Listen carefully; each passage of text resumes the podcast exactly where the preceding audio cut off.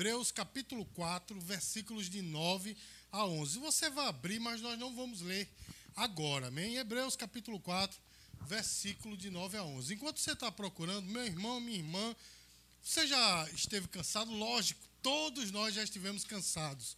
Não é, irmãos? Todos nós já estivemos cansados, porque o cansaço é inerente a nós. Eu não sei como é que Adão e Eva é, procediam, como é que eles viviam. Eu acredito que eles não cansavam por serem os primeiros humanos e estar num estado né, de total comunhão com Deus, usando 100% do seu cérebro. Eu não acredito que eles cansavam tão fácil como nós cansamos, mas nós cansamos, não é verdade, meu irmão? Eu, às vezes, subo a escada da minha casa lá em cima já estou com um palmo de língua do lado de fora, porque a gente cansa, não é, irmãos? E olha só, só uma coisa interessante: você sabia que um pouquinho de cansaço faz você focar no que você está fazendo, um pouquinho de cansaço. Eu não sei se você já teve a oportunidade de fazer um trabalho repetitivo. Meu trabalho é, no meu trabalho secular sempre foi na área administrativa, então meu trabalho sempre foi é, repetitivo. E às vezes um pouquinho de cansaço me fazia ficar focado. Porque quando a gente está eufórico, a gente fica, aí passou um, aí outro bagunça, a gente diz uma piada com alguém, né? E vai meio que desfocando a coisa. Não é assim, irmãos? Um pouquinho de cansaço faz a gente ficar focado ali. O cabo fala, você tá, né? Tá aqui, né? Focado, o outro passa. É, meu irmão, é depois. Não é assim? Porque já, já está um pouco cansado. Mas, irmãos, o problema é quando a gente cansa demais. Né, irmãos? Quando nós estamos cansados excessivamente, como é ruim trabalhar assim, como é ruim andar, como é ruim fazer as coisas, tudo é custoso, né, meu irmão? Você anda com dificuldade, você chega até a respirar com dificuldade, é ruim manter a concentração. Ora, pastor, mas só falou que um pouquinho de cansaço a pessoa se concentra, e agora está dizendo que não. Sim, um pouquinho de cansaço, o foco, né, você fica com um foco maior. Eu estou falando aqui, não é nada de psicologia, eu tenho dois psicólogos ali, já estão olhando para mim assim, que é isso que ele está dizendo? Eu estou falando de uma uma, questão empírica, né? Uma, uma experiência minha. Mas cansaço demais, meu irmão, você fica só pensando na cama. A cama, né? Um banho, uma cama, né, meu irmão? É horrível quando você está cansado demais. E olha, irmãos, aí a gente chega em casa cansada e toma aquele banho, como aquela macarronada da, da, da nossa irmã Rafaela, né? Ou o feijão da pastora Sulamita, enfim, aí vai lá e dorme, no outro dia você acorda renovado, né, assim, aí cansa de novo, aí vai lá, dorme e tal. O cansaço, né, assim, dividido também, no momento ele estoura, né, irmãos? No momento ele vem à tona. Eu, você está pensando, meu Deus, que pregação doida é essa? Você vai entender o que eu estou falando. Então, esses, esses cansaços, né, um atrás do outro, acaba culminando num cansaço maior pensando nisso, né, influenciado pela própria palavra de Deus, o Ministério do Trabalho fez o quê? 12 meses de trabalho, né, ou 11 meses de trabalho e um de descanso, não é? Um mês de descanso. Na verdade, só um outro fato, não tem nada a ver com a pregação, mas as empresas, viu, pela, pela, pela lei, né, pela CLT, ele pode lhe dar a, a, a folga, né, o, as, as férias, com 12 meses, não, com um ano e 11 meses. Ele pode juntar e dar lá na frente. Mas, de qualquer forma, tem que lhe dar um descanso, porque senão você endoida. Né? Eu já passei quatro anos trabalhando numa empresa né, e sempre vendia, só pode vender 30 dias, mas por debaixo dos panos assim, eu vendia 30, aí vendia mais 30 depois e tal, não sei o quê. Passei quatro anos sem férias, meu irmão quase que eu endoido. O Sulamita se lembra desse tempo. É por isso que eu não tenho um movimento total do pescoço. Eu já era ruim disso, depois piorou. Aí eu sei que você está pensando, meu Deus, que pregação maluca, mas você vai entender, meu irmão. Como é difícil, né, estar cansado. Não é verdade, meu irmão? É difícil demais estar cansado. Mas olha, deixa eu dizer uma coisa para você. É, descansar o corpo é até fácil. Porque quando você tira férias, ainda que você não viaje, né? O bom seria que você viajasse, fosse para um lugar, passasse 30 dias num, num, lugar idílico e etc. Era bom, né? Mas às vezes você não pode, mas mesmo em casa, acordando um pouco mais tarde, assistindo os filmes que você gosta, conversando com a pessoa que você ama, mais tempo, você vai descansar. Então, meu irmão, descansar o corpo é muito bom e é fácil. É fácil, por assim dizer. O problema é descansar a alma, meu irmão. Quem é que descansa a alma? Ninguém consegue descansar a alma, não é? Logicamente, meus queridos, quando eu estou falando de alma, é, eu estou falando da sede dos nossos pensamentos e sentimentos, estou falando de algo espiritual. Como é difícil descansar a alma, porque às vezes, irmãos, nós estamos num lugar idílico, com a melhor comida, não a comida que nós preferimos, com a pessoa amada do lado. Está tudo muito bem, mas aqui não está. E aí, meu irmão? O que é que nós vamos fazer? Você não descansa. Não é assim, meu irmão? Quantas vezes, meus queridos, você come, dorme, acorda, mas está cansado ainda. O seu corpo está vigoroso, mas a sua alma está cansada. Deixa eu dizer uma coisa para você, meu irmão. Deus quer que você descanse. E o descanso que Deus quer para você é tanto físico quanto espiritual. Eu sei que você está pensando, mas puxa vida, eu já sou crente, eu já entreguei minha vida a Jesus. Mas muitas vezes nós, crentes cristãos, nós não entregamos totalmente a nossa vida a Deus. Você vai entender ao decorrer desta mensagem. Muitas vezes nós também estamos cansados, não é verdade, meus queridos?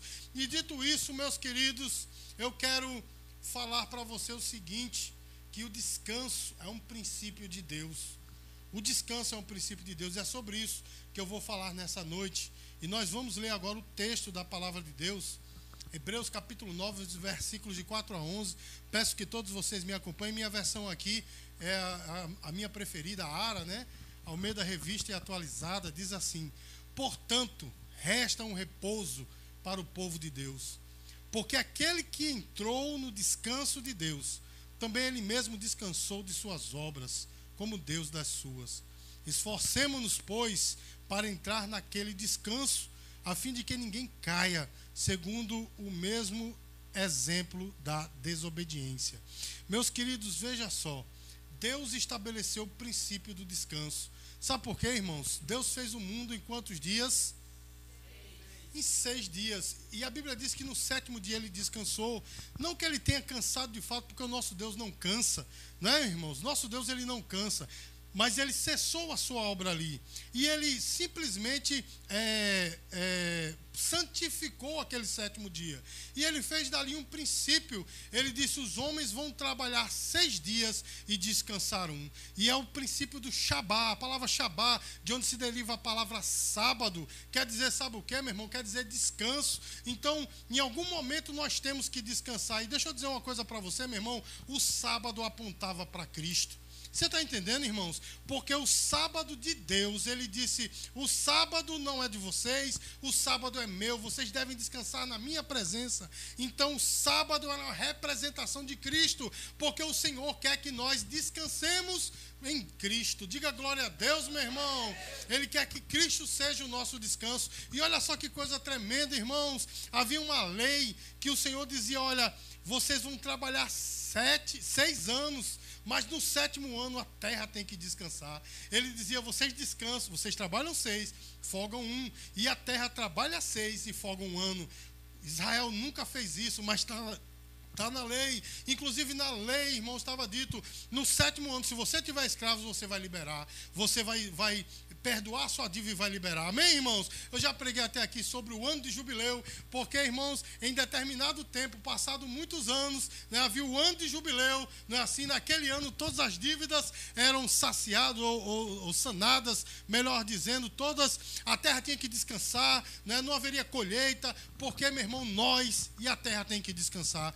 Mas o grande problema, meus queridos, é que nós não descansamos. Essa lei, né, esse princípio, Deus deu primeiro ao seu povo, Israel, mas o povo de Israel não descansou. Você está entendendo, irmãos? Porque quando essa lei foi instituída, o povo estava no deserto e ele disse: Olha, vocês vão caminhar, vão trabalhar, vão interagir durante seis dias e no sétimo vocês descansam. Mas Israel não descansou. Mas pelo contrário, meus queridos, quando eu falo de descansar, não é o descanso físico, mas o descanso espiritual. Os irmãos entendem? Porque quando eles chegaram lá no deserto, ainda que eles estivessem guardando, aguardando aquele dia especial, o dia do descanso. Mesmo assim, irmãos, eles não descansaram a alma. Sabe por quê? Eles diziam para si mesmos, ou pra, entre si, eles diziam: Nós queremos voltar para o Egito. Eles chegaram a dizer: Nós temos saudade das cebolas do Egito. Olha só, meu irmão, porque eles não descansavam, porque eles olhavam para frente e diziam só tem deserto, olhavam para trás e diziam só tem deserto, olhava para frente e viu um homem lá barbudo falando baixinho e dizendo a gente chega lá. Diz meu, meu irmão, prefiro voltar para o deserto, prefiro, ou, ou, de, prefiro voltar para o Egito, prefiro morrer lá. Você está entendendo, irmãos? Eles não descansaram em Deus. E nessa noite a mensagem para nós é muito clara, meu irmão. Muitas vezes nós estamos no deserto, você está entendendo? Você olha para um lado, olha para o outro e não vê nada, e aí você olha para frente de um pastor gordinho dizendo: Calma que vai dar certo. Você que vai dar certo o quê? Não, não estou vendo nada. E nós não descansamos, não é assim, meu irmão? Nós não descansamos em Deus. Ei, meu irmão, você tem descansado em Deus. Você tem pego esse tempo, né, esse princípio que Deus nos deu. Ou seja, vocês trabalham, se preocupam, mas tem um momento de ter comunhão comigo. Tem um momento de você parar tudo e dizer: Eu confio em Deus. Você está entendendo, irmãos? E o problema é que a nossa alma não descansa. Vocês não estão entendendo o que eu estou falando? A nossa alma não descansa. Não descansa, sabe por quê, meu irmão? Porque quando chega o boleto, a gente diz: Meu Deus, e agora? O que é que eu vou fazer? Não é assim, meu irmão? Quando muitas vezes acontece um problema na família, a gente meu Deus, pronto, acabou-se tudo, e fica desesperado e esquece de descansar em Deus. Não é assim, meu irmão? Mas eu quero que você perceba comigo um texto maravilhoso que tem aqui na palavra, né, no texto que nós lemos, versículo 9, diz assim: Portanto, resta um repouso para o povo de Deus. O escritor aos Hebreus diz: Olha, apesar de tudo, tem um descanso para você. E nessa noite, irmãos, a palavra para nós é o seguinte: ainda há um descanso para você. Descansa nesse deserto. Está difícil, está complicado, você não vê a saída, mas descansa em Deus. Não perca a sua comunhão com Deus por causa desse deserto. Quantos daqueles que morreram lá no deserto? Sabe quantos, meu irmão? Toda uma geração, apenas dois homens se salvaram. Você está entendendo, irmãos? Nasceu uma geração toda nova porque aquela geração antiga, nem o próprio Moisés, meu irmão, ele descansou. Você está entendendo? E por isso que ele ficou no deserto. Ele não entrou na terra prometida. Você está entendendo a mensagem de Deus para você, meu irmão? Até o próprio Moisés, ele não descansou. Porque o povo estava reclamando a respeito de água. Aí Deus diz assim: Moisés, vai lá e toca na água. Toca na rocha, aliás, e, de lá sairá água. Aí ele foi lá e tocou. Pum, aí saiu água. Mas em um outro momento, meu irmão, o povo estava mais furioso ainda, reclamando por causa da água. Aí Deus disse assim a Moisés: Moisés, agora você não vai tocar, você vai falar. Mas Moisés estava tão agoniado porque o povo perturba, né? Aquela perturbação, ele disse: Espera aí, que eu dei uma lapada na pedra, pá, saiu água. Porém, Deus disse: Você errou, porque eu mandei você falar e não tocar. Por causa dessa desobediência, ele não entrou na terra prometida. Você está entendendo, meu irmão? Porque ele também não descansou. Meus queridos, deixa eu dizer para você: descansa em Deus. Não ultrapassa aquilo que Deus falou para você. Deus tem falado coisas tremendas para você. Deus tem dito: ei, tenha calma, descansa. Mas você não descansa a sua alma. Você pega o seu cajado e bate na rocha. Ainda sai água, porque Deus é misericordioso. Mas Deus está dizendo para você: descansa. Não perca a sua comunhão com Deus. Sabe por quê, meu irmão? Como eu já disse, uma geração inteira perdeu a comunhão com Deus porque não descansou. E hoje as pessoas estão assim. Vem para a igreja, meu irmão, é bom demais cantar louvores, aquela coisa maravilhosa. É bom, né, meu irmão? Mexe aqui dentro. Não é verdade, meu irmão? É uma coisa muito boa. Né? Aí ouve aquela palavra, né? seja uma palavra consistente ou seja uma palavra né? superfície das águas, mas de qualquer forma ouve a palavra, mas quando sai daqui, meu irmão, que se encontra, dá de encontro aos problemas, arrancando os cabelos, não é assim, não descansa. Meu irmão, a mensagem de Deus para nós é essa, nessa noite, descansa nele. Há um momento de, de, de comunhão com Ele, há um momento de você parar tudo e dizer: Eu preciso ter esse contato com Ele. Os irmãos estão entendendo, irmãos? Eu preciso entrar mais na presença dele. Estar nessa comunhão aqui, irmãos, entre nós é maravilhoso. É fantástico e nunca precisa disso aqui. Nunca desista de estar na igreja. Nunca desista de estar entre os irmãos, porque isso é pecado segundo a Bíblia. Você tem que congregar, está na palavra. Amém, irmãos? Mas a sua comunhão pessoal com Deus essa é fantástica e a melhor de todas. Você está entendendo, irmãos? Orar entre os irmãos, que coisa linda, né? E a gente gosta de dar uma rebuscada no português. Oh, amantíssimo Deus, nestes meus prolegômenos, né? Porque o irmão está escutando, eita, acaba a hora mas quando você está sozinho com Deus, você diz, Senhor, misericórdia, Jesus. Não é assim? Não é assim que a gente ora? Então a sua oração com Deus, você e Jesus, Jesus e você, essa é muito mais preciosa, sem desmerecer a oração comunitária, mas a oração daquela, né, como o pastor Francisco falou aqui sexta-feira, daquela que você entra no quarto, está na Bíblia, né? Fecha a sua porta e ora em secreto. Essa é maravilhosa. É assim que a gente descansa, irmãos. O problema é que a gente não faz isso, a gente não descansa e ainda murmura. O povo no deserto murmurou, não é assim, irmãos? Você vê aqui que no último versículo ele diz assim: para que muitos não caiam no mesmo exemplo da desobediência. Sabe por quê, meu irmão? O povo não descansava e murmurava. Irmão, to, olha que milagre. Todo dia eles saíam de casa, tinha uma, umas coisas assim como pés de, de, de coentro com umas florzinhas brancas que, juntando tudo, dava um pãozinho doce. Olha só, meu irmão, todo dia de manhã sem precisar fazer nada. Um pãozinho doce para comer. Sabe o que foi que o povo fez? Irmãos, está lá no livro de Números, eles disseram assim: estamos fartos desse pão miserável. Olha só como eles chamaram o pão que Deus descia todo dia. Estamos fartos desse pão miserável. Será que eu e você não somos assim, irmão? Será que a gente não reclama? Não é verdade? Será que a gente diz assim, mas só isso? Mas é isso mesmo, é, é só isso aqui. Meu irmão, não faça isso. Deus está chovendo pão do céu para você. Deus está fazendo um milagre todo dia. E eu e você, às vezes a gente reclama. Não pensa que eu estou de fora dessa, não. Estou fazendo assim, mas três dedinhos aqui para mim, porque eu faço assim muitas vezes. né? E muitas vezes Deus diz: epa, opa. Eu digo: não, ótimo, Senhor.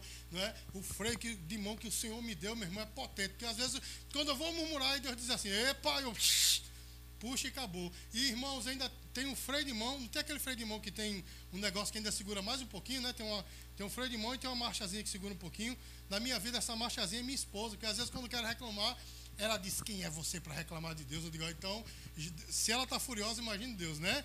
Aí a gente deixa para lá. Eu já contei para os irmãos que um dia eu estava numa situação meio complicada, morava lá no Funcionários, a gente só tinha Natan na época, Juninho estava no forninho ainda, né? E a gente, assim, olhei, aí eu fiquei desempregado e tal. E um domingo acostumado a comer aquele macarrãozinho, não de Rafaela, mas aquele macarrãozinho e tal. Aí no domingo só tinha cuscuz, ó. E os irmãos sabem que eu sou apaixonado por cuscuz. Só cuscuz. E uma margarinazinha. O pregador aqui de sábado falou, né? Que ele comeu cuscuz sem margarina. Mas para mim a margarinazinha tinha, né? Aí eu olhei assim, eu me lembro sentado lá, Natan fazendo aquela lambança, jogando cuscuz para todo canto. Aí tem um cachorro chamado Russo, cachorro todo animado, todo sujo de cuscuz, e Natan, tchá, cuscuz nele. E eu olhando assim, eu disse, meu Deus, eu domingo comendo cuscuz, a minha esposa disse, tenha vergonha. Se você está comendo isso é porque Deus te deu. Se arrependa. Eu digo, aí eu freio de mão. Digo, Senhor, me perdoe. Comi, meu irmão. Pense no cuscuz gostoso, né? Quando depois da lapada de Deus, pense no cuscuz gostoso, não é assim, meu irmão? Meu irmão, descansa em Deus, não murmura não. O que você tem, Deus te deu. O que veio para a tua mão é porque ainda você vai ter coisas maiores, mas por enquanto é, é isso daí. Amém, meu irmão? Descansa em Deus, vai só agradecendo. Meus queridos, creia no teu Senhor que o teu Senhor ele tem um poder, meu irmão, tão tremendo que ele encaixa todas as coisas, mesmo se não encaixar, meu irmão. Se a fissura for quadrada e a bênção é redonda, mesmo assim ele faz encaixar, porque ele é o Senhor de tudo. Diga glória a Deus, meu irmão. Então descanse em Deus. Não perde a tua comunhão com Ele, não. Não faça essa loucura. Pastor, e como é que eu descanso em Deus? Como é que eu descanso, meu irmão? É muito simples. Entrega a Ele simplesmente diz assim: Senhor, eu só pude até aqui.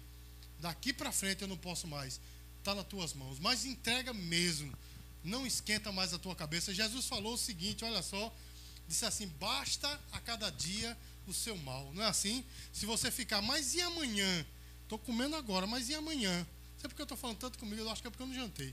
Né? Mas diz assim: estou comendo agora, mas e amanhã? Meu irmão, basta a cada dia o seu mal, agradeça por agora, bom paguei este boleto, paguei né, essa continha aqui, mas e mês que vem? Não, meu irmão. Deixa nas mãos do Senhor, porque Deus faz. E eu vou dizer de novo: Deus faz. Meu irmão, se, se Deus não levantar né, você mesmo, para levantar este valor que você precisa, Deus vai levantar outra pessoa. E se não levantar outra pessoa, Deus vai fazer um milagre. Não sei como, mas Deus faz. Mas se você confiar, se você entregar nas mãos de Deus, Deus vai fazer. Amém, amados? Eu já vi acontecer muitas vezes, já vi acontecer muitas vezes, de alguém olhar para outra pessoa e dizer: Esse daí tem jeito, não é? Daí para o inferno.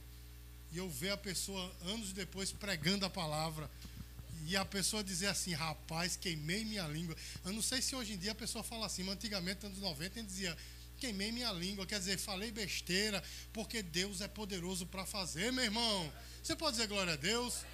Olha, meus queridos, já estou concluindo, mas havia um homem aqui, eu já falei dele aqui na igreja, vou falar de novo para encher seu saco. Havia um homem aqui em João Pessoa, um cabeleireiro chamado Aril. Solomita se lembra, Solomita é minha veinha, como eu.